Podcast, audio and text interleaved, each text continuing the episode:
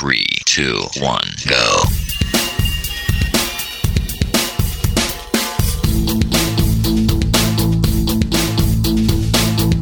Enredando, la informática que se escucha.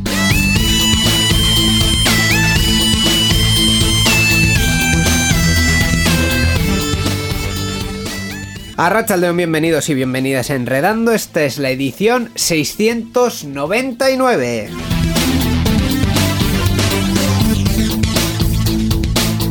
Y lo digo con especial énfasis porque vamos a dejar atrás el 600, eh, vamos a entrar dentro de nada en el próximo programa en los 700. Los primeros 10 o 15 me confundiré todo el rato, pero aparte de eso va a estar todo muy bien y muy bonito. Y además vamos a preparar una cosita especial para el, para el 700 que yo creo que a todos los oyentes de Enredando, pero especialmente a los de larga data, que todavía siguen ahí escuchándonos fielmente, les gustará.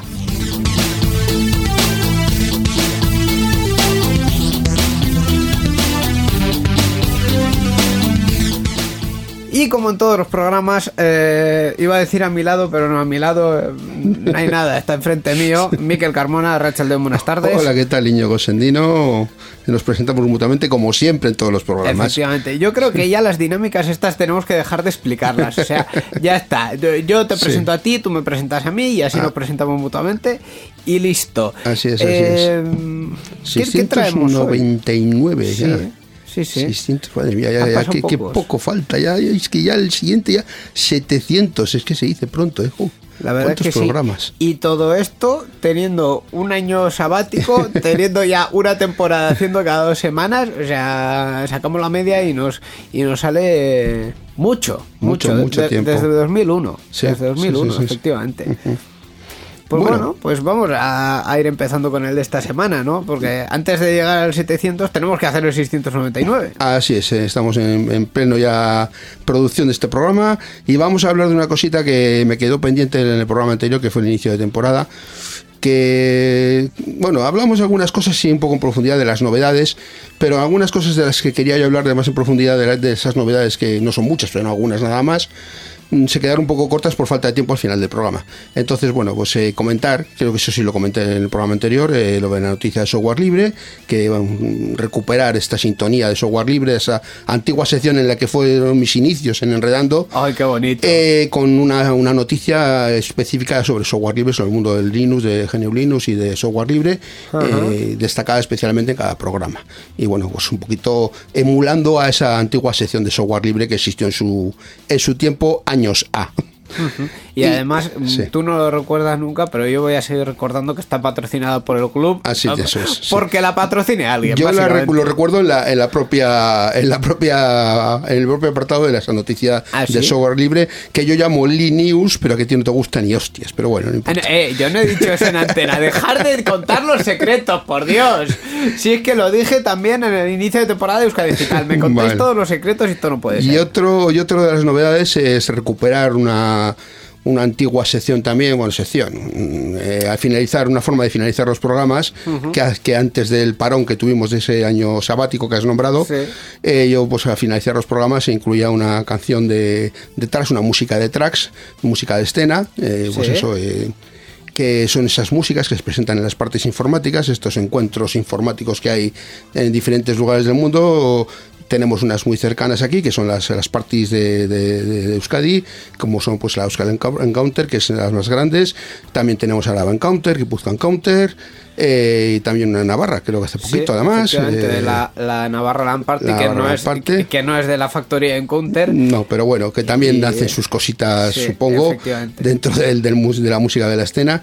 Aunque yo creo que estas otras que nombro yo más son más específicas del tema de escena, aunque cada vez va menos la cosa está yendo cada vez menos, cada vez menos, pero todavía queda algo y, de esa, digamos, de esas, de esas producciones que presentan en esas parties, pues hay cosas con vídeo, hay cosas tal, pues nosotros nos centramos en la música, en, en la gente que hace música y traemos aquí para finalizar los programas esas, esos tracks, esas músicas de escena que también tenemos en otro programa aparte, o sea que también en el que presentamos solamente música de ese tipo. Eso es, eso es.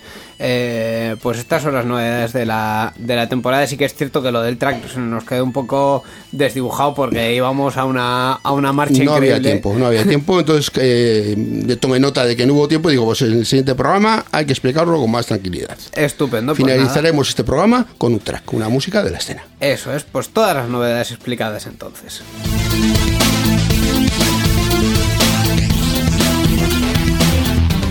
Hoy nos está quedando un programa súper rítmico porque llevamos seis minutos y solo hemos hablado de nosotros mismos, no hemos presentado ni al invitado eh, y, y tiene cara de que se nos está aburriendo. Así Bueno. que ve, ve presentándole. Vamos a presentar al, al invitado. Pues hoy en Enredando contamos con la presencia de Aitor Brazaola.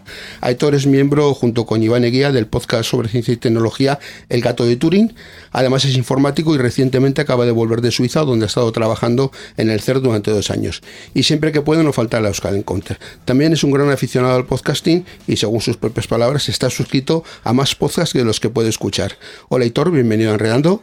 Muy buenas, eh, muchas gracias por invitarme. Yo la verdad es que estoy súper, súper contento de estar aquí. Eh, porque- encantado de que estés aquí con nosotros. Porque eh, yo descubrí Euska Digital haciendo zapping en la radio del coche de empresa Sí. que tenía cuando trabajaba por ahí arreglando ordenadores de un lado para otro de Bilbao hace muchos, muchos años. y, y ahora estoy aquí y de verdad os lo digo que estoy súper, súper contento de estar aquí con vosotros. Nosotros también estamos muy contentos Muy- de, muy de contentos. tenerte, de, de estar contigo y, y- y, hombre, mucho más de, de- de ser un, un compañero con, con el gato de Turín, porque, en fin, eh, hace mierda buena, o sea, así lo te voy a decir.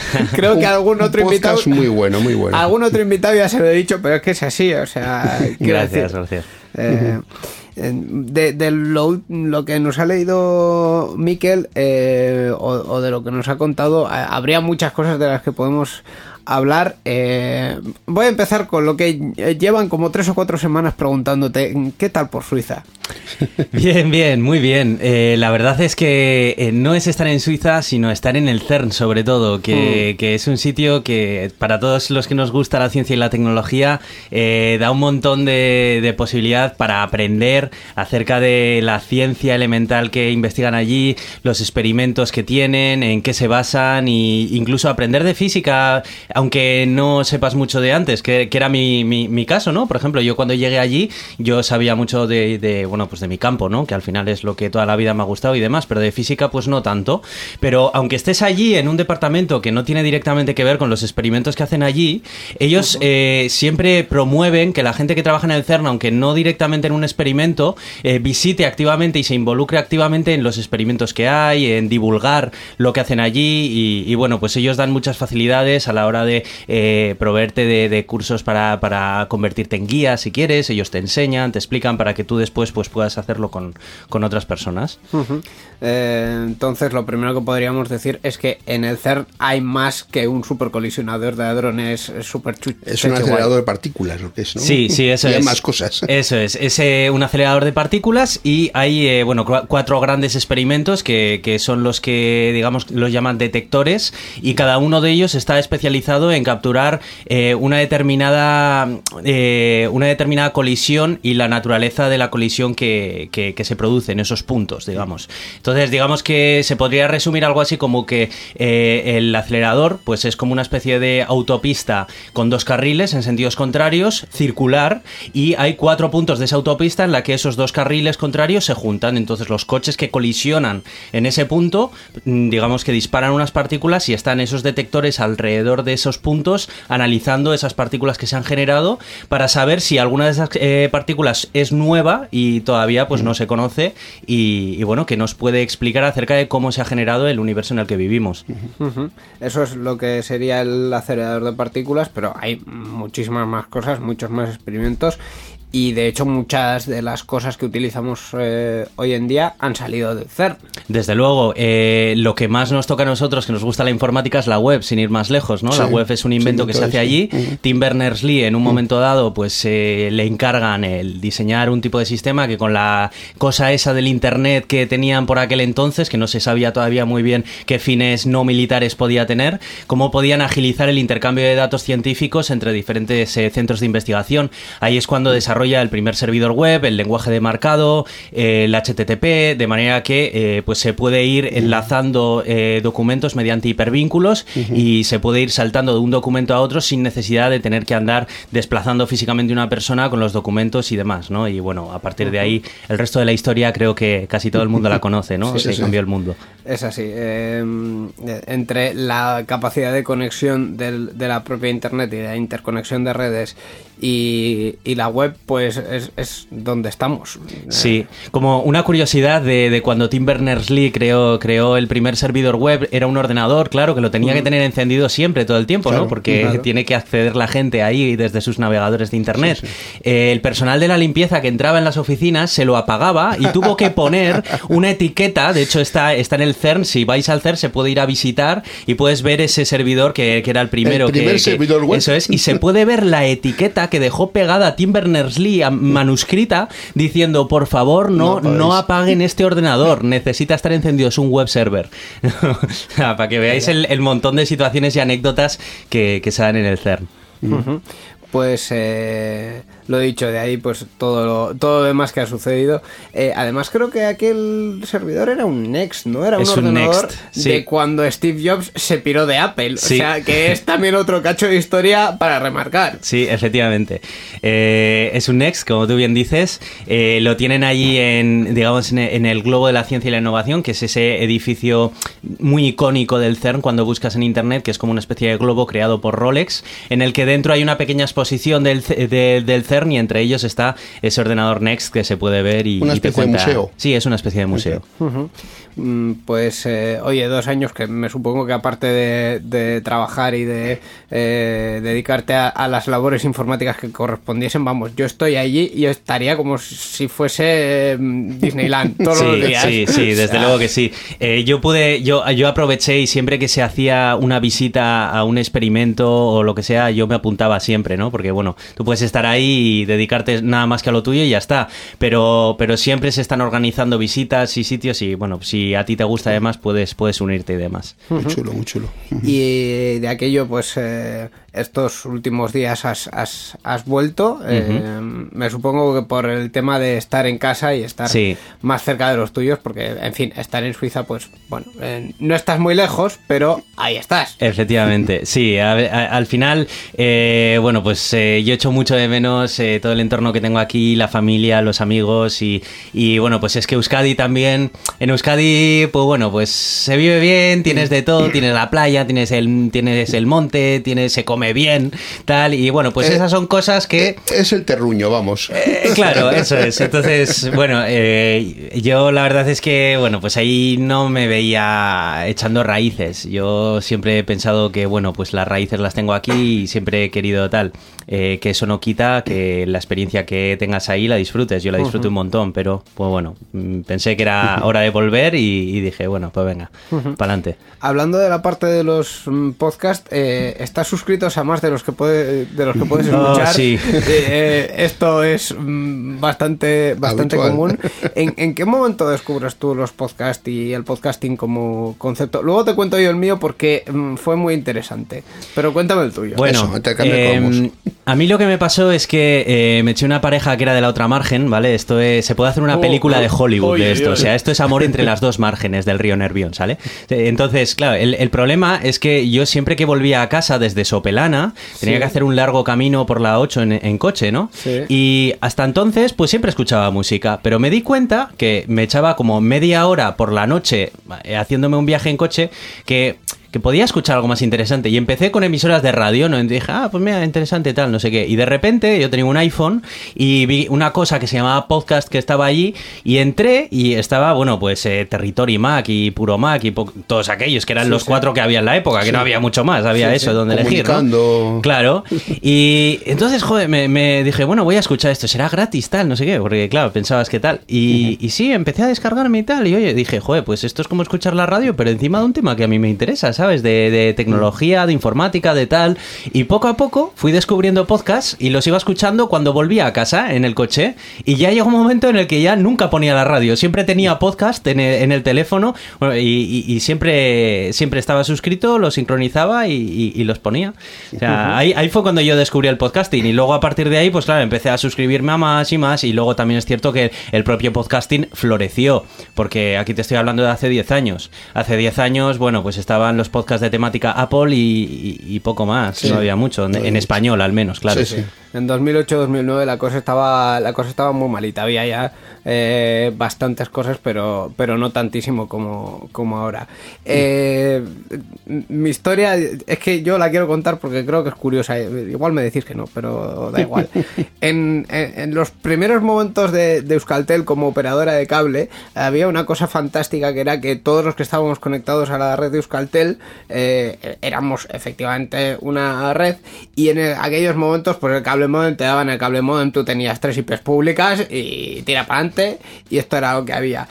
Eh, y funcionaba exactamente como una red en el sentido de que tú no tenías NAT ni nada de, nada. O sea, y ahí se podía compartir cualquier cosa. Literalmente yo abrí iTunes un día, vi 8 o 10 eh, librerías compartidas, la mayoría estaban vacías, pero hubo una que tenía eh, cuatro episodios creo que eran de, de un podcast que se llamaba 412.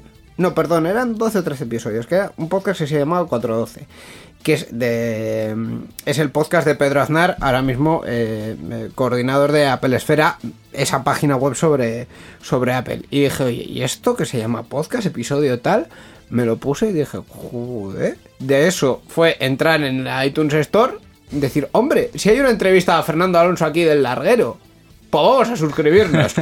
y ahí ya la liamos parda. Y a partir de ahí, Euskadi Digital, eh, yo qué sé, todo lo que había por ahí, yo intentaba escucharlo. O gra- grandísimas mierdas a las que me suscribía, o cosas que no iban a ningún sitio, pero eh, aquellos primeros momentos fue mu- muy bonito. Todos los clientes de Euskaltel éramos como una gran familia intercambiando nuestras cosas. No, no sé yo qué seguridad tenía eso, Ah, pero. ninguna, ninguna, pero, pero, mire, eh, pero ahí sí que es cierto que yo creo que ese encanto es el que tenía el blogging hace años, que Sí, se ha sí. perdido Sí, y que sí. creo que sigue vivo en el mundo del podcasting y por eso me sigue gustando tanto Oh. porque sigue estando ese tema de una persona coge, graba su contenido, lo pone en internet y se suscribe el que quiere, ¿sabes? Y, y era un poco algo- ya pues blogging, pues ya me dirás tú, casi no, Nah, no se hace casi nada, ¿no? La gente ahora La figura de del Twitter. blogger ya hoy en día no, no existe. No, no hay.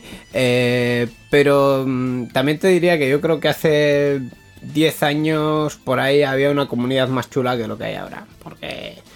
Uff. También es verdad que, que aunque sigue, siguen existiendo un montón de podcasts de una calidad muy buena, es, es cierto que eh, al, podcasting le han empezado a llegar actores externos que han, no, no termino de saber si es que han entendido mal el podcasting o es que el podcasting nunca ha sido algo específico o qué, pero es verdad que hoy en día, bueno, pues sí, te puedes encontrar con mucho programa de radio enlatado, por En- ejemplo, mucho... Enmienda a la totalidad. Yo te- ahí te voy a poner una enmienda a la totalidad porque no creo que sean actores externos, eh, principalmente porque eh, hace muchísimos años que la cadena Ser empezó en el tema del podcasting. Empezaron poniendo sus programas así, sin más, sin preocuparse mucho ni cómo iban, ni si iban recortados o no iban recortados o tal. Pero. Eh, los hacían para la Sí, emisión, sí, los sí, ponía pero, pero la cadena SER, al igual que, que otros, y al igual que muchas radios locales, y al igual que Euskadi Digital, eh, empezó hace muchísimos años, pues del orden de 10, eh, utilizando el podcasting. Es decir, yo creo, yo soy de la teoría de que eh, el podcasting ha crecido con los actores de la radio dentro. Otra cosa es que ahora, en los últimos años, eh, esos actores, esas, esas emisoras, hayan decidido dar otro paso y hacer otros formatos que, que hasta ahora no hacían, e invertir en otras cosas que hasta ahora no, no querían invertir. Pero, mm, en fin, mm, si hablamos de Podium Podcast, por ejemplo, que es el, Ha tardado en salir. Parece que es el, el- el- el bicho de, de- de este tema. Eh, no creo que es que lo tengamos que ver como un actor externo. Porque es que además el podcasting mm, no ha inventado nada. O sea, en el podcasting se hacen formatos que se llevan haciendo muchísimos años en la radio. Quizás Entonces, simplemente que el estilo de podcast que me gusta a mí mm, no es el, eh, el que viene de la radio. Eh, y no quiero decir con esto que el que venga de la radio sea menos podcast que el que me gusta a mí. Simplemente que, no sé, yo desde el principio escuché eh, el formato de podcast más parecido al blogging, lo que puede ser eh, personas que como mucho charlan en una conversación acerca de algo sin ninguna estructura definida ni nada. sí. Eso es que es el formato que a mí personalmente con el que yo identifico al podcast, pero es cierto lo que tú dices y es que eh, es como muy personal, ¿no? Porque el formato podcast realmente qué es? ¿Sabes? Claro. Un audio, bueno, pues sí, pero puede ser de tal, ¿no? Entonces tú puedes tener tus preferencias, yo tengo las mías, pero sí, es cierto que, pues bueno, yo creo que es por gustos. Sí, sí, sí. O sea, lo, lo de los gustos está claro que, que no hay parte en la que en la que debatir. La de mm, si el podcasting es o no es, pues mira, a mí las, las, las etiquetas y la gente que llama Sí, a sí, ciertas sí. cosas podcasting amateur para dividirlo del profesional. eh, yo, yo puedo contaros un secreto. La cadena Ser no está sacando dinero de Podium Podcast, por poneros una cosa. ¿no? O sea, un, un ejemplo así y tal. Incluso no están sacando excesivo dinero de cosas como la vida moderna. Y eso que tienen audiencia. Entonces, eh, ¿a, a qué, ¿a qué estamos De jugando para diferenciarlos? O sea, de todas maneras, eh, una cosa que no termino de entender también es cómo funcionan los charts de las principales tiendas de, de podcast. Bueno, digo tiendas, como por llamarlo de algún modo, ¿no? Eh, porque, por ejemplo, precisamente estos programas que son de radio, que siempre están en lo más escuchado, lo que tienes que escuchar, el no te lo pierdas y no sé qué, cuando son programas que no están hechos específicamente para, para podcast, sino que son primeramente emitidos para radio, ¿por qué las propias tiendas de, de- de podcast los promocionan a esos en lugar de todos aquellos podcasts que se han producido expresamente para ese tipo de, de tiendas. Eso es algo que nunca he logrado entender. El entrar en la iTunes Store, ir a la sección de podcast y ver allí a, a todos los podcasts de la SER, tal, no sé qué, que dices, bueno, podcast, bueno, que programas de radio que los han puesto allí. No creo, no, no pensáis que podría ser más útil para las tiendas de podcast el darle visibilidad no a aquellos que van a hacer el programa independientemente de si existe la iTunes Store o no en la radio, sino a todos aquellos que sí que hacen eh, podcast exclusivamente para ellas. Eso es algo que nunca he entendido. Ah, hablando de eso, eh, te, te daría el contraargumento el, el mismo que, a- que acabas de dar tú. La cadena Ser y otras radios van a hacer su contenido independientemente de que exista la tienda. Y una tienda, si lo que estamos es intentando vender un producto, el producto tiene que estar y el producto lo tienes que tener fresco. Y si tú no pones pasta, como Apple nunca ha puesto pasta en los creadores de podcast, ellos no te pueden asegurar un contenido regular y tú como tienda no puedes arriesgarte a que eh, un día vayas y aquello esté vacío como pero vamos como un desierto Entonces, bueno, pero el la- gato de Turing es verdad que no tiene regularidad, pero hay muchos otros podcasts que sí que la tienen. Sí, pero claro, eh, esto es como en la bolsa, rentabilidades pasadas no garantizan rentabilidades futuras. O sea, no puedes decir que de aquí en adelante te lo vayan a hacer y sí que es cierto que las radios les dan a las, a las tiendas y a los directorios de podcast más garantía de que va a haber eh, contenido nuevo. Sí. Entonces eh, es normal que lo, que lo posicionen más alto, pero vamos. eh, aparte de eso, yo nunca he sabido cómo funciona el algoritmo de Apple. Yo creo que ni siquiera en Apple sabe cómo funciona el algoritmo de Apple. ¿Hay algoritmo? Esa es la pregunta.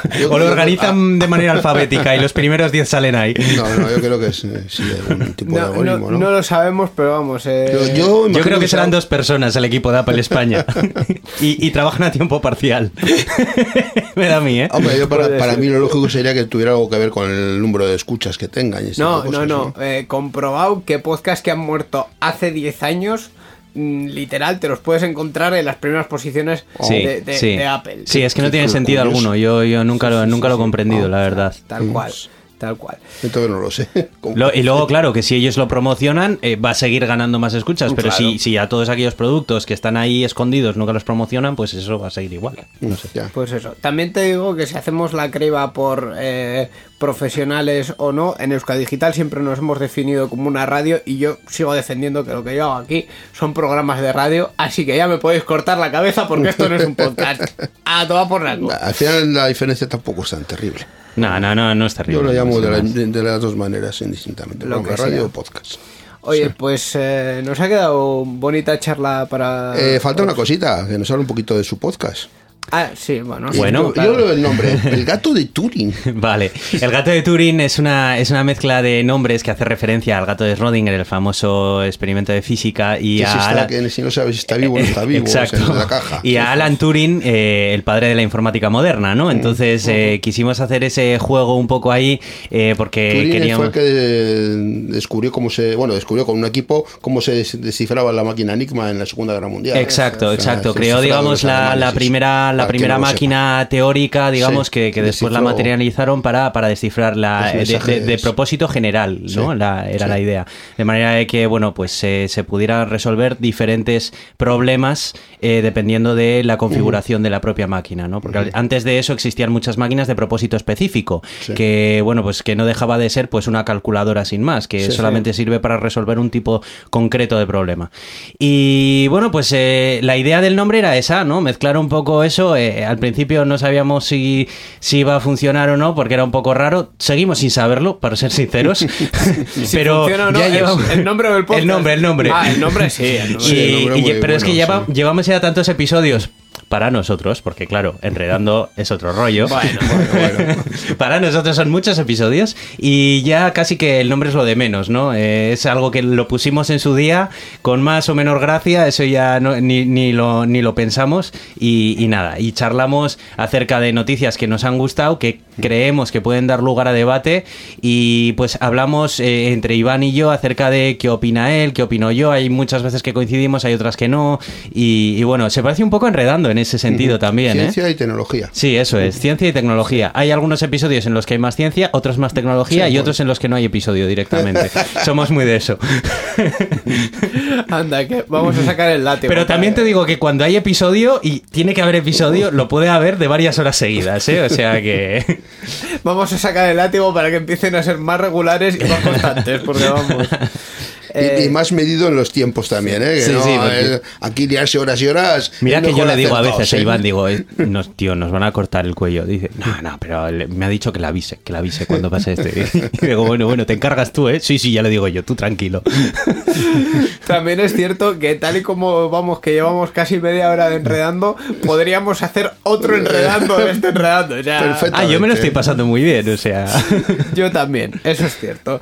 Eh, pues nada, con todo esto, mm, creo que lo, lo mejor va a ser ir empezando, ir con la, con la noticia de Linux y con todas estas cositas, con todas las novedades y, y con todas las cosas, si os parece. ¿no? Adelante. Vamos a ello. Participa con nosotros en Enredando. Envía tus mensajes al email oyentes@enredando.net o a través de nuestra página web en www.enredando.net. También estamos en Twitter. Sigue al usuario Enredadores. Esperamos tus comentarios.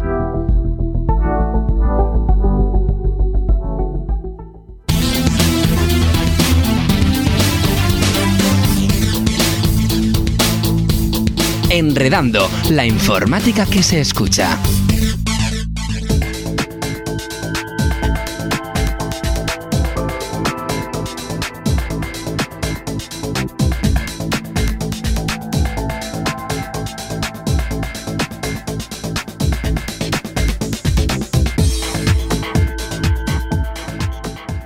Bueno, Miquel, esta semana nos vas a traer una noticia de Linux o vamos a hablar de un señor mayor que hace sus mierdas. Eh, Linux, noticias de Linux. Qué bonito.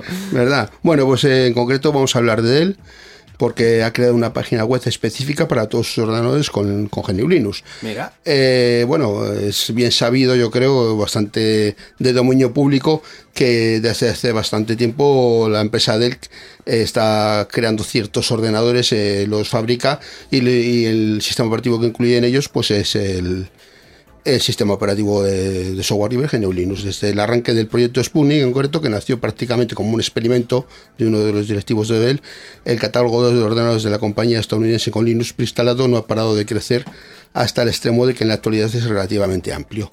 Si bien está excesivamente centrado en las soluciones para el sector eh, profesional. Aunque Dell ofrece bastantes ordenadores con Linux preinstalado, sobre todo con Ubuntu y Red Hat Enterprise Linux, la verdad es que encontrarlos puede terminar siendo algo complicado debido a que no están claramente diferenciados de los modelos que solo se venden con Windows. Forzando a utilizar filtros en la tienda. Posiblemente con el fin de facilitar la disposición de su línea de productos ofertados con el sistema de software libre preinstalado, la compañía ha decidido que estos estén en una página web de reciente creación, que es la que estamos comentando hoy.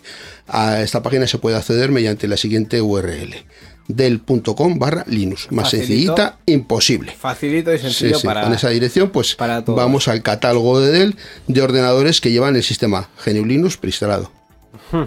Pues mira, es un, un paso. Eh, yo con esto me siento en el día de la marmota, os lo tengo que confesar. Sí, yo decir, también, yo también un poco. ¿eh? ¿Este y- es el año de Linux en el escritorio? Todavía no. Eh, y me encanta Linux, ¿eh? No, no va en contra sí. de Linux, a, pero... ver, a ver, en el escritorio hace bastante que utilizo Linux. Yo GNU Linux en No, el pero- en bastantes ordenadores, o sea que eso... Pero, pero sí que es cierto Este que, mismo está. que, Yo- que llevamos años eh, escuchando esto de que los eh, de que hay un, un fabricante o varios fabricantes que venden sus ordenadores con Linux y tal.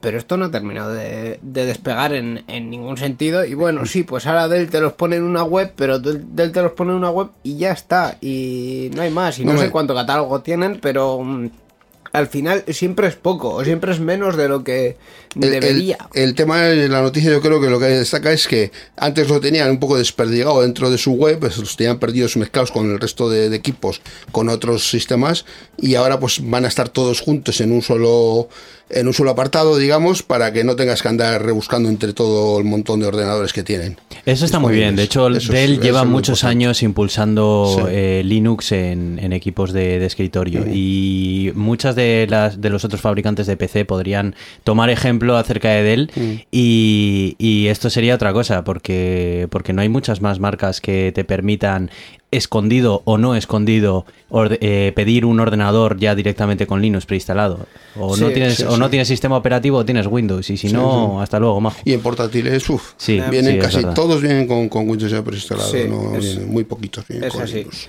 Eh, hay alguno que también lo puedes comprar, lo que, lo que decíamos, sin, sin sistema operativo. Tampoco son muchos, ¿eh? Eh, Dell ahora mismo tiene en el catálogo 19. O sea, no es que sea un... Bueno. Sí, pero bueno, por lo menos son 19 equipos que eh, ellos ya han valorado que el hardware que llevan no te va a traer ningún tipo de incompatibilidad, porque en muchas ocasiones lo que te pasa es que te lo venden sin sistema operativo, pero te das cuenta de que cuando le vas a instalar una imagen de Linux o utilizan ciertos componentes de hardware para los cuales todavía no existe el driver, o el driver lleva sin actualizar 1500 años, o entonces ya no es solamente que te lo ofrezcan con Linux, sino que ya estás comprando máquinas 100% preparadas para utilizar Linux. Con el Eso hardware también- adaptado al, al- al propio es. sistema, eso es, sí. Sí. Es así, es, es lo que la- el beneficio que puede tener. También es cierto que si Dell utiliza o utilizara o utilizase partes más o menos estándares, pues eh, no, no hay muchos problemas de, de drivers, especialmente en Ubuntu. Pero bueno, eh, a partir de ahí, pues eh, un poco no lo mismo de, de, de siempre. Mm, sí, existe, mm, pero mm, vais a- vas a ir a una tienda normal y corriente y no, y no lo vas a tener. Sí, Y vas pero- a ir a Amazon y no va a estar, y vas a ir al MediaMarkt, por decir una, y también y no, está. Eh, me llamas seguramente no, pero yo creo que en Amazon, sí, pues, si buscas encuentras algún ordenador de Algunos con- sin sistema operativo, sí. Eh, con Linux, yo todavía no me los he encontrado. Y eso que compro bastante por Amazon, o sea que. mm, está un poco complicado. Eh, pues os parece, esto es la, la, la noticia de Linux de, de esta semana. Eh, yo, este yo- yo- yo querría añadir una cosa más Añade, a eso que has dicho. favor. Eh, dice, ah, no, claro, es que si te compras un ordenador con componentes estándar, eh, te funcionaría Linux. Es en plan de, no, es que claro, te has cogido un ordenador demasiado moderno. Es que eso va, parece como que es en plan que va en contra de Linux, ¿sabes? Y yo ahí creo que eso es un error, porque es que si no, al final estaríamos, no tendríamos innovación en el hardware. Y eso tampoco puede ser. Yo creo que eh, compañías como Dell hacen muy bien en adaptar hardware que eh, es nuevo, que por lo tanto no existe software en Linux para darle soporte y, y hacerlo, ¿no? Porque es que al final, si no, seguiríamos con las mismas máquinas de siempre, con los mismos procesadores, placas base y tarjetas gráficas, porque es que el que se salga de este cerco es que, claro, es que no es Linux ese. Es que, fíjate lo que le ha puesto ahí, como todo esa- como la polémica que se generó, Sí, sí. no, es que me hace gracia esto, porque cuando salieron los últimos MacBooks, hubo una polémica polémica en la que tú lo podías leer de diferentes maneras. Unas noticias decían, los nuevos MacBooks no son compatibles con Linux. Como diciendo, joder, fíjate Apple, fíjate lo que hace, tal. Claro, si leías la otra parte, era que el mecanismo que llevaban para eh, darle funcionamiento a la nueva Touch Bar con el Sí. eh, Touch ID y todo eso, que te puede gustar más o te puede gustar menos, pero bueno, es una innovación de hardware que ahí está. Claro, pues eh, requería de cierta configuración en la placa base específica directamente hecha por Apple y no existía software para dar soporte en Linux para eso. Pero que eso no era que hubieran dicho, vamos a hacer algo tal. ¿Cuál, era, cuál hubiera sido la solución? ¿No hacer esa innovación de hardware? Podría ser, pero también habríamos perdido cierta innovación y eso es un ejemplo. Podría haber muchísimos otros sí. ejemplos, ¿no? No, yo iba más por la parte de que eh, hay veces en- para hacer un portátil, incluso los más normalitos, los fabricantes tienden a, tienden a instalar controladoras mm, chungas que hacen que cuando tú instalas Linux, igual, un, por ejemplo, una parte de, la- de las entradas y salidas funcione y la otra no, porque la otra está físicamente en otra en otra placa y la conexión mm, entre el procesador y esa otra placa es de todo menos estándar. O sea, esas, esas cosas chungas que dices, no tenías la necesidad de generar un protocolo propio para comunicar estos dos bichos y sin embargo lo has hecho porque eres tú y porque mm, quieres que esto funcione solo para ti.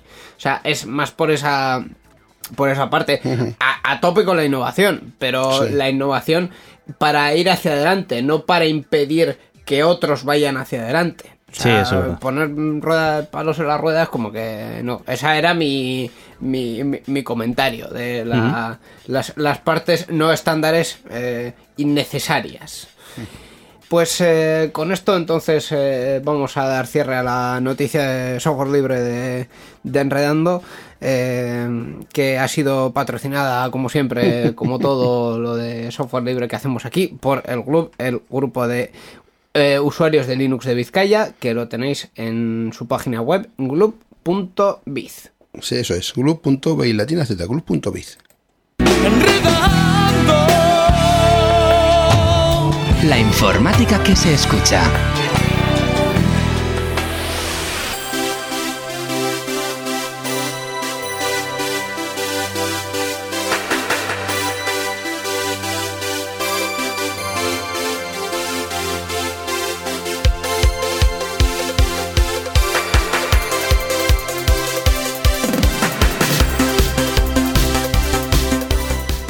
Y vamos ya con las noticias generales, eh, iba a decir generalísimas, pero no estamos para esto últimamente, ¿vale? Entonces vamos con las noticias solo generales. Eh, Miquel, primera discrepancia que vamos a tener tú y aquí. Primera noticia del guion, Apple prepara un iPhone SE2 para principios de 2020, pero que nos acaban de presentar el hardware nuevo, por Dios, dejarme vivir. Bueno, ¿Qué es es, esto? que eh, ya estamos, una más, venga, una más. Apple planea lanzar al mercado a principios del próximo año el sucesor de, al sucesor del iPhone SE, un modelo que replicará el diseño del iPhone 8 y estará enfocado a usuarios que no demandan tecnologías como el reconocimiento facial o las cámaras múltiples. Muy bien, pero Se- tampoco hace falta ahondar en el tema, ¿eh? Porque Bueno. yo, mm, por, por sistema, te lo voy a decir, me niego a hablar de hardware que no existe. O sea, estoy hartísimo. Y, y- y- y no, es que no, es que el iPhone SE2 no existe, no tiene nombre. Mm, Bueno, existirá en algún sitio de Apple, pero, pero solo Apple sabe lo que, lo que es. Eh, no sé, dej- dejar vivir a las empresas. Eh, ahora bien, yo te digo una cosa. mm, para venderme lo mismo que el iPhone 8, eh, sin Face ID, mm, véndeme el iPhone 8. Barato que es lo que está haciendo para ahora. No, digo yo. Sí, sí, a ver, eh, aquí además eh, una de las cosas que incluye esta noticia de la que estamos hablando es el precio, que es una cifra rompedora. Si no me equivoco, hablaba Minchi Kuo, que creo que es el que ha filtrado esta, esta noticia, eh, de 399 dólares aproximadamente, me suena. Eh, bueno, lo de los 399 dólares, vamos a leerlo bien, y estamos hablando de unos 600 euros, porque claro, ya sabemos cómo va esto. Eh, 399 dólares americanos sin impuestos, sin precios de importación, sin nada, que se traducen al final en como unos 200 pavos más, ¿no? Entonces, Claro. seguimos estando hablando de un móvil, un supuesto móvil de 600 euros, que es cierto que para Apple pues son, unos, son unas cifras menores de lo que nos tiene acostumbrados, que no, no creo tampoco que, que sea eh, ese... eh, Eso que mucha gente ha dicho, ¿no? Que va a romper el mercado. Bueno, no sé yo. Aquí hay, hay mucho teléfono barato, hay muchísima gente que no está dispuesta a gastarse más de 300 euros en un móvil y tampoco lo van a hacer. No sé, yo, yo tampoco creo que vayan a cambiar mucho las cosas con este No, iPhone. la, la- la verdad es que no. Eh, puede ser que Apple en, a- en principios o en finales o a mediados de 2020 nos presente un, un iPhone barato. Sí, puede ser. No lo veo muy probable porque no son de, de anunciar móviles así en medio del año. Eh, no recuerdo un año en que lo hayan hecho. Eh, y salvo extrema gravedad de la situación, mm, han presentado un iPhone y no han hablado de él hasta el iPhone siguiente. eh, y es así, entonces, mm, bueno, pues, pues no bueno. sé, yo estas cosas me las tomo con mucha. Ya te digo, no, no me las creo del todo porque. mm, sí es cierto que Minchi Kuo ha hecho varias predicciones. Se conoce que tiene algún insider por ahí que, que le chiva cosas. Pero yo creo que a eso todavía. eh, Igual es una idea que se está madurando dentro de Apple, pero todavía creo que pueden haber muchos cambios en esa estrategia. No lo sé. Hmm, Sí, sí, sí, es así. Eh, mira, hablando de cosas que, que no nos importan, un juez ha dicho que a nadie le importa cuántos píxeles tiene o no tiene el iPhone X. Píxeles falsos. ¿Cuántos No, píxeles falsos? Ni falsos ni verdaderos. Ah, vale. Si no cuentas, no, no cuenta. Que, que les da igual. Vamos, que esto tiene una pantalla de 6 pulgadas y échale la cuenta de la densidad y déjame en paz. Que no, que esto es lo que hay. O Pues sea, quiero decir que la publicidad no va encaminada en que esto tenga 4 millones de píxeles más o menos o... Esta noticia creo que viene a cuenta de que anunciaban que no tenía los píxeles que decían que tenía una, una pantalla de, de esas pulgadas porque el notch le quitaba píxeles útiles a la pantalla. Y pues sí, pues es cierto, es cierto, pero de ahí hacer y, un las juicio... esquinas, y por las esquinas curvas también Sí, sí, quitaba claro, claro. píxeles. Y de ahí hacer un juicio a una demanda, pues estas cosas, pues es que solo pasan en Estados Unidos. ¿eh? Que Diego, sí, ¿Qué quieres que te diga? por eso manuales de instrucciones son de dos dedos de gordo, pero dos dedos en vertical. Pues no sé, es que... Porque tienen que explicar, no Yo- meta una zapatilla en el microondas. Yo En el alucino el, tiempo vamos. que invierte gente, porque en esta, estas cosas sí las comentamos y jijaja, qué risas, ¿no? Pero tú piensas que aquí ha habido un grupo de personas que le han dedicado horas de sus días A contar ir- píxeles. A contar píxeles, a ir al juzgado, a presentar documentación, a, a hacer un pleito, a no Pues sé qué. claro, dices, pero no- para intentar ganar algo, está por claro. Dios, pero- A ver, en los estadounidenses son como. Los estadounidenses Eso. son como mínimo 300 millones de personas censadas y son bastantes más. Entonces, alguno de ellos tenía que estar muy aburrido un día. De todas maneras, todas estas denuncias también vienen de muchos grupos de abogados que se dedican exclusivamente a buscar personas que apoyen su causa porque es un negocio ya para ellos. Y hoy están haciendo un pleito con esto, pero mañana lo están haciendo con algo de las teles de Samsung. con- o sea, que es algo sistemático, no es algo de Sí, tal. como y muchas veces... Como cuando alguien tiene un accidente y te va el abogado allí al Claro. hospital. Si te tiene que demandar tal, yo me encargo, no sé qué, no sé cuántos, y- para llevarme la pasta. Y ese tío está en el hospital siempre, te quiero decir. Ese abogado sí. está ahí a la caza de pleitos todo el tiempo. O sea, Sí, sí, es sí. un negocio. Eh, por cierto, ahora me he acordado de una noticia que, hemos, com- que comentamos la semana pasada, pero eh, yo, yo por, por retomar cosas y por volver a comentarlas, eh, ¿tú te has enterado de que tenemos 5G en España? Eh, sí, pero creo que es mentira, ¿eh? Pero no lo digas en alto. Que Ya- lo has nadie, dicho tú, ¿no? nadie, ¿eh? Sí. No te- pero ¿por qué esto de que es mentira? A ver, eh, bueno, lo de los términos de 5G, 4G y todo eso ya sabéis que, que son más eh, nombres comerciales que estándares de facto, Sí, realmente. Entonces, eh, hay una operadora en España que empieza por V y que no sabemos ninguno cómo acaba. Que termina por Vodafone. está- sí. que Aquí está podemos decir marcas comerciales. da igual. Eh, su 5G Sí. eh, Sí. eh, en, en- en su red, ¿no? Y bueno, pues eh, sí que es cierto que bueno, pues está haciendo una serie de modificaciones en su red que permiten alcanzar velocidades mayores que las que solían estar dentro de lo que se consideraba 4G, eh, pero pues no termina de, no termina de ser la infraestructura 5G que demuestra el hardware y de, el hardware de otras empresas como Huawei, por ejemplo, que es capaz de conseguir una red de de, cua- de 5G, perdón. Entonces, yo creo que aquí hay un poco una trampa, como ya se hizo con el 4G en su momento, de anunciar las cosas antes de tiempo y jugar también con esto de es que ni el 4G ni el 5G son especificaciones técnicas, son nombres comerciales. Entonces, claro, eh, cuidado a ver a qué le llamamos 4G y 5G, ¿no? Entonces, yo, para mí, no considero que lo que esté ofreciendo ahora mismo Vodafone eh, sea la tecnología 5G que yo espero utilizar el día que exista infraestructura real y existan teléfonos móviles a la venta compatibles con ella. Pero- no sé cuál es tu opinión. La pregunta es, eh, ¿la infraestructura 5G, aparte de que llegue antes o después, ya lo comentamos en el programa anterior, eh, Vodafone ha lanzado en unas cuantas ciudades, Movistar y Orange no tienen ninguna prisa, la verdad, pero mm, ¿realmente va a ser útil para los usuarios? O sea, ahora mismo tenemos en los móviles eh, esa demanda de velocidad. Respuesta corta, la mía es no. No.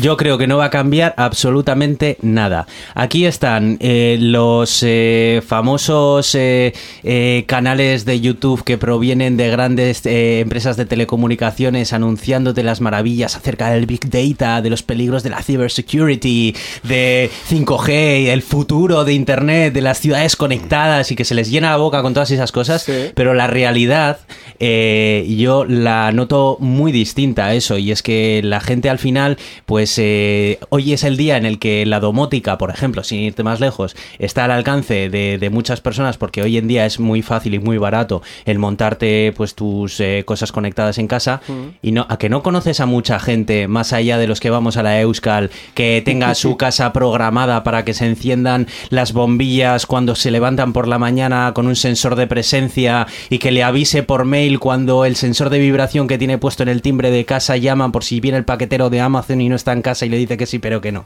Al final es lo mismo, yo creo que todas esas cosas están ahí, se pueden hacer, pero en realidad la, gente de a pie, digamos, el usuario raso de la tecnología, yo no le veo utilizando todas esas cosas. Y la tecnología que es capaz de hacer eso de forma pasiva, como por ejemplo podrían ser coches autónomos, que sí que es cierto que se verían beneficiados de la poca latencia de una red 5G, eh, mm, ¿cuántos coches autónomos ves a, a tu alrededor? O sea, si hoy en día encendieran el botón de la 5G, ¿tú crees que cambiaría la circulación de coches en Bilbao? No, No. Yo tampoco, para nada, para efectivamente. nada. Y además, también sabiendo cómo están los sistemas hechos por detrás. Y os voy a poner un, un ejemplo que no es muy conocido, pero yo creo que, que lo podemos comentar. Eh, los puntos de recarga que ha ido poniendo Iberdrola durante los últimos dos años en Bilbao, esos puntos de recarga de coches eléctricos tienen un- una forma de controlarse. Esa forma de controlarse no es por cable, porque lo único que tienen en el cable es el propio, la propia alimentación eléctrica para el punto de carga. Y la comunicación se hace inalámbricamente, pero no por 4G, se hace por 3G. Por, Si es que realmente no es más no, no por- se necesita y, más. y por, por dos cuestiones al final muy entendibles. Primero por saturación de la red, porque si todos los móviles están en el 4G, pues el 3G se te ha quedado para llamadas y para zonas de, de poca cobertura. Y luego por, por dinero, porque obviamente un modem 3G es mucho Más más, barato, barato, sí. que un 4G y para enviarle órdenes a un aparato, pues en fin, eh, no, tienes, no tienes excesivos problemas. A no ser de que sea un requisito técnico que no puedes salvar, como por ejemplo en un coche autónomo, yo sí que lo vería, porque al final no por ancho de banda, sino por latencia, sí que necesitas una comunicación instantánea con tal. Pero es que es lo que te digo, que el, el ejemplo del coche autónomo sí es un buen ejemplo, pero, Pero- es que coches autónomos todavía anda que no queda tiempo para que lleguen. Pero la pregunta es, ¿el coche autónomo realmente necesita una latencia muy baja? Porque mm, yo, pensando en un concepto genérico de coche autónomo sin pensar en, en ninguno en concreto, yo lo que veo que un coche autónomo tiene que reconocer es su entorno, dónde está y el la ruta que tiene que seguir. Y en una ruta que tiene que seguir, si en llegar, en, en llegarle esa información de la ruta pasan dos o tres segundos en vez de cinco milisegundos, mm, puede, puede no ser un problema crítico, porque al final el análisis de lo que eh, tiene a su alrededor y de su propia ruta y de su propia posición la debería hacer el local. Di- digo yo, por, por no arriesgarme a no tener conectividad y de repente que el coche no sepa si tiene que frenar o acelerar. Por- Sí. Es una cuestión muy sencilla. Este- estoy bastante de acuerdo contigo, pero también es cierto que se puede ver, ver muy beneficiado de la computación en la nube y ahí sí que necesita una latencia grande. Yo creo que sí es cierto que sería un sistema un poco secundario, pero bueno, no sé. Pero bueno, que, que la conclusión es que tampoco existe muchos ejemplos que a día de hoy puedan hacer que una ciudad con o sin 5G sea muy diferente. Entonces, Sí, no, y opino además, al menos, vamos. Por, por otras cuestiones, bueno, lo que, lo que comentabas del, de la domótica lo, lo retomo luego, pero otras cuestiones como, como por ejemplo la fiabilidad hoy por hoy de, de los sistemas. Hemos leído esta semana eh, que en, un estudio que se han analizado eh, varios tipos y varios números de. O sea, y varios sistemas de detección de peatones. eh, la mayoría de ellos eh, no son eficaces por la noche. Claro, mm, estamos hablando de que queremos conectar todos los elementos de una ciudad que, spoiler, algunos como los semáforos ya están conectados. eh, queremos conectarlos, pero resulta que esos propios elementos mm, nos dan poca fiabilidad. Mm, Puedo tenerlo conectado por 5G, pero si no se activa por la noche, pues, hijo mío, pues... mm, Aquí no, hay una regla que los informáticos la tenemos bien clara. Si quieres buena conexión, ponle un Ethernet y déjate de wifi. Correcto. cor- es- esa era la otra vertiente, que estamos hablando de vídeo por 5G, de o, mm, cirugías en tiempo real desde la otra punta del mundo Yo- gracias al 5G, yo no pero veo- donde se ponga la fibra... Yo no veo un coche tirando de un cable metros y metros, ni tampoco una No. catenaria, no. No, pero que el ejemplo del coche es lo que decimos, que hasta que llegue, Sí. anda que no van a pasar sí, sí. años. Igual van por el 10G si te descuidas, ¿sabes?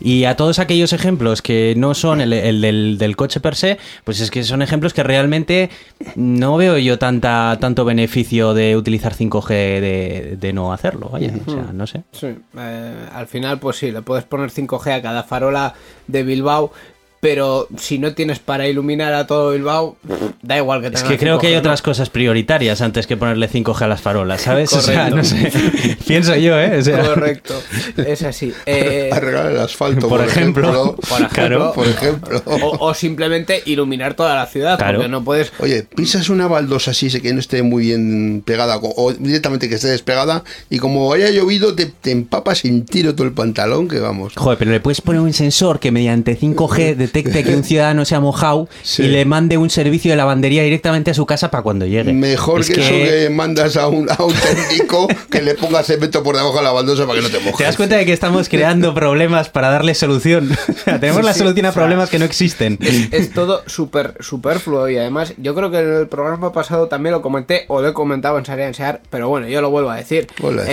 en, Bilbao hay un eh, hay una empresa que es asociada al ayuntamiento que se dedica a hacer este tipo de, de desarrollos informáticos y con la infraestructura que tienen hoy en día eh, lo- se pueden hacer muchas cosas con el wifi del- de los puntos de acceso del Ayuntamiento de Bilbao se pueden calcular aforos de conciertos públicos, por ejemplo, simplemente por las peticiones que los móviles hacen para recuperar, ya no te digo eh, información de la wifi, sino solo el nombre.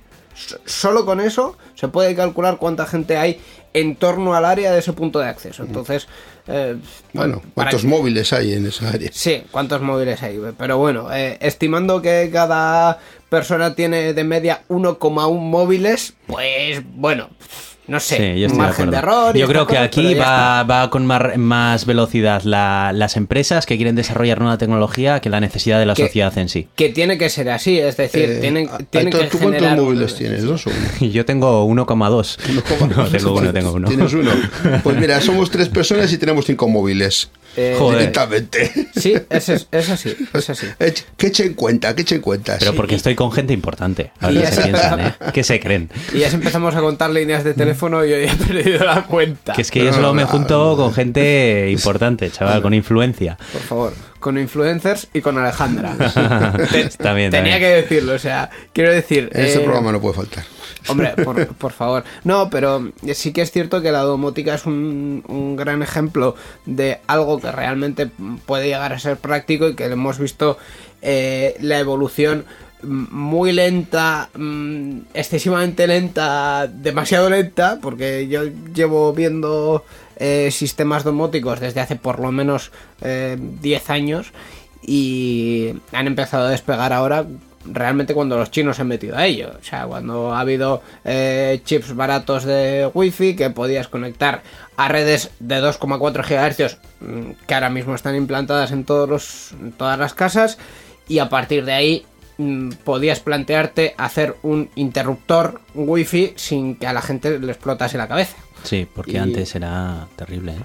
Vamos, eh, también nos hemos- se nos ha ido la pinza. O sea, esta semana yo he visto literalmente un casquillo wifi, que es la parte que se enrosca de la bombilla, pues esa parte replicada otra vez que dices, vale, o sea, es la forma más cutre que tenías de hacer una bombilla inteligente. Pues si, porque si quieres la bombilla, la bombilla, pero si no quieres la bombilla, Pon el interruptor, por Dios, que tu madre pueda encender la luz sin usar un móvil.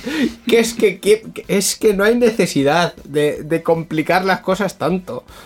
Pero bueno, eh, así es. Em, Sí, es verdad, es verdad eso. La- que dices tú? Que ya llegamos a un extremo en el que parece que hay que conectar todo. aunque no se necesite. El famoso Pues sí. Internet de las cosas, ¿no? Claro, claro. Nah, pero- tiempo que hablan de él. Sí, sí, pero lo de Internet de las cosas también era otra cuestión que yo creo que fue un poco...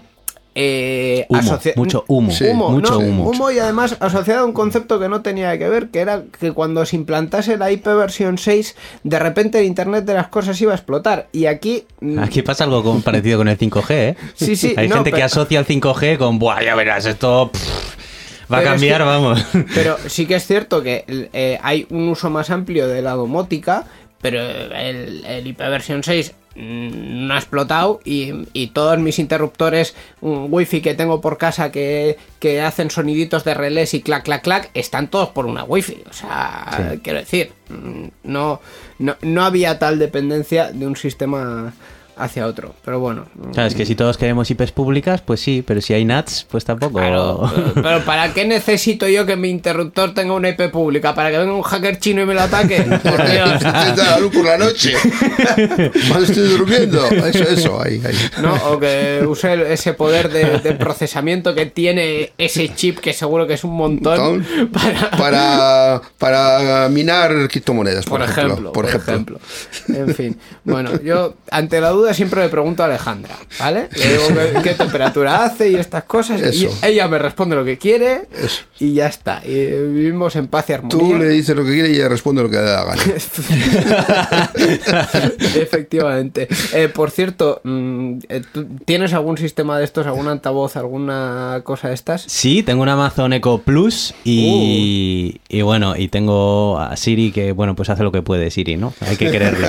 Eh, pero principalmente en casa utilizo Alexa, que, ah, lo he dicho. No, lo he dicho, lo he dicho, lo he dicho. vale. Bueno, Ahora ya va- está, el daño ya está hecho, el daño ya está hecho. Bueno, los- sí, pues eso, utilizo Alejandra, Alejandra. y es cierto que todavía pues no he invertido mucho porque como todavía no tengo mi propia casa, Mm. pues eh, de momento jugueteo con una luz, con una luz nada más, una Philips Hue y poco más, pero pero sí que tengo intención del día de mañana poner más cosas. Sí, sí, eh, ya está, está muy bien. Ah, Siri es como la hija tonta de, de, la- de los un día, un asistentes día virtuales. me gustaría que me trajeras aquí solo para hablar de Siri, pero todo, toda la hora, ¿eh? Pero toda la hora, en plan. Porque nos podemos aquí Bueno. reír, pero vamos, o sea. para el 800 igual. Yo no sé si Steve Jobs levantara la cabeza y, y- y- y- viera las habilidades de los diferentes asistentes virtuales que existen y luego Siri, eh, ¿qué diría? morir. ¿Qué diría, eh? ¿Qué morir diría? otra Porque, vez. madre mía. Te puedo dar un minuto si En quieres. fin.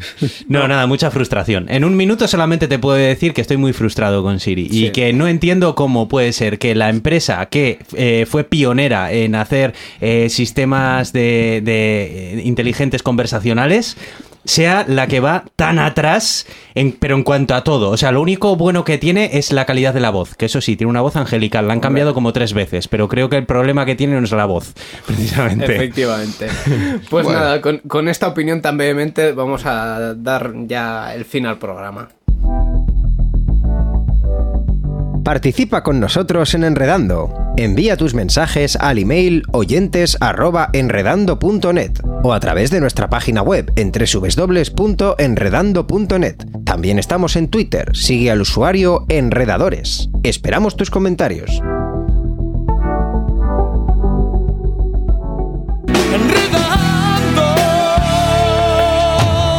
La informática que se escucha.